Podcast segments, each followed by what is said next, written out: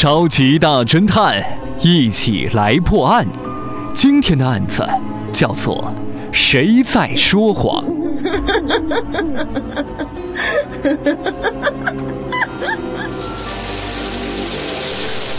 Like 小姐在浴室里洗热水澡，浴室门窗都关得严严实实。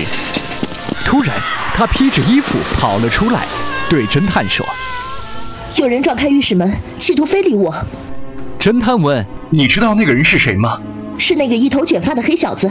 ”Like 小姐肯定的回答：“我从镜子里清清楚楚的看到是他，我要他赔偿精神损失。”卷发黑人青年咆哮的大叫。他想敲诈骗人，我根本就没有去浴室。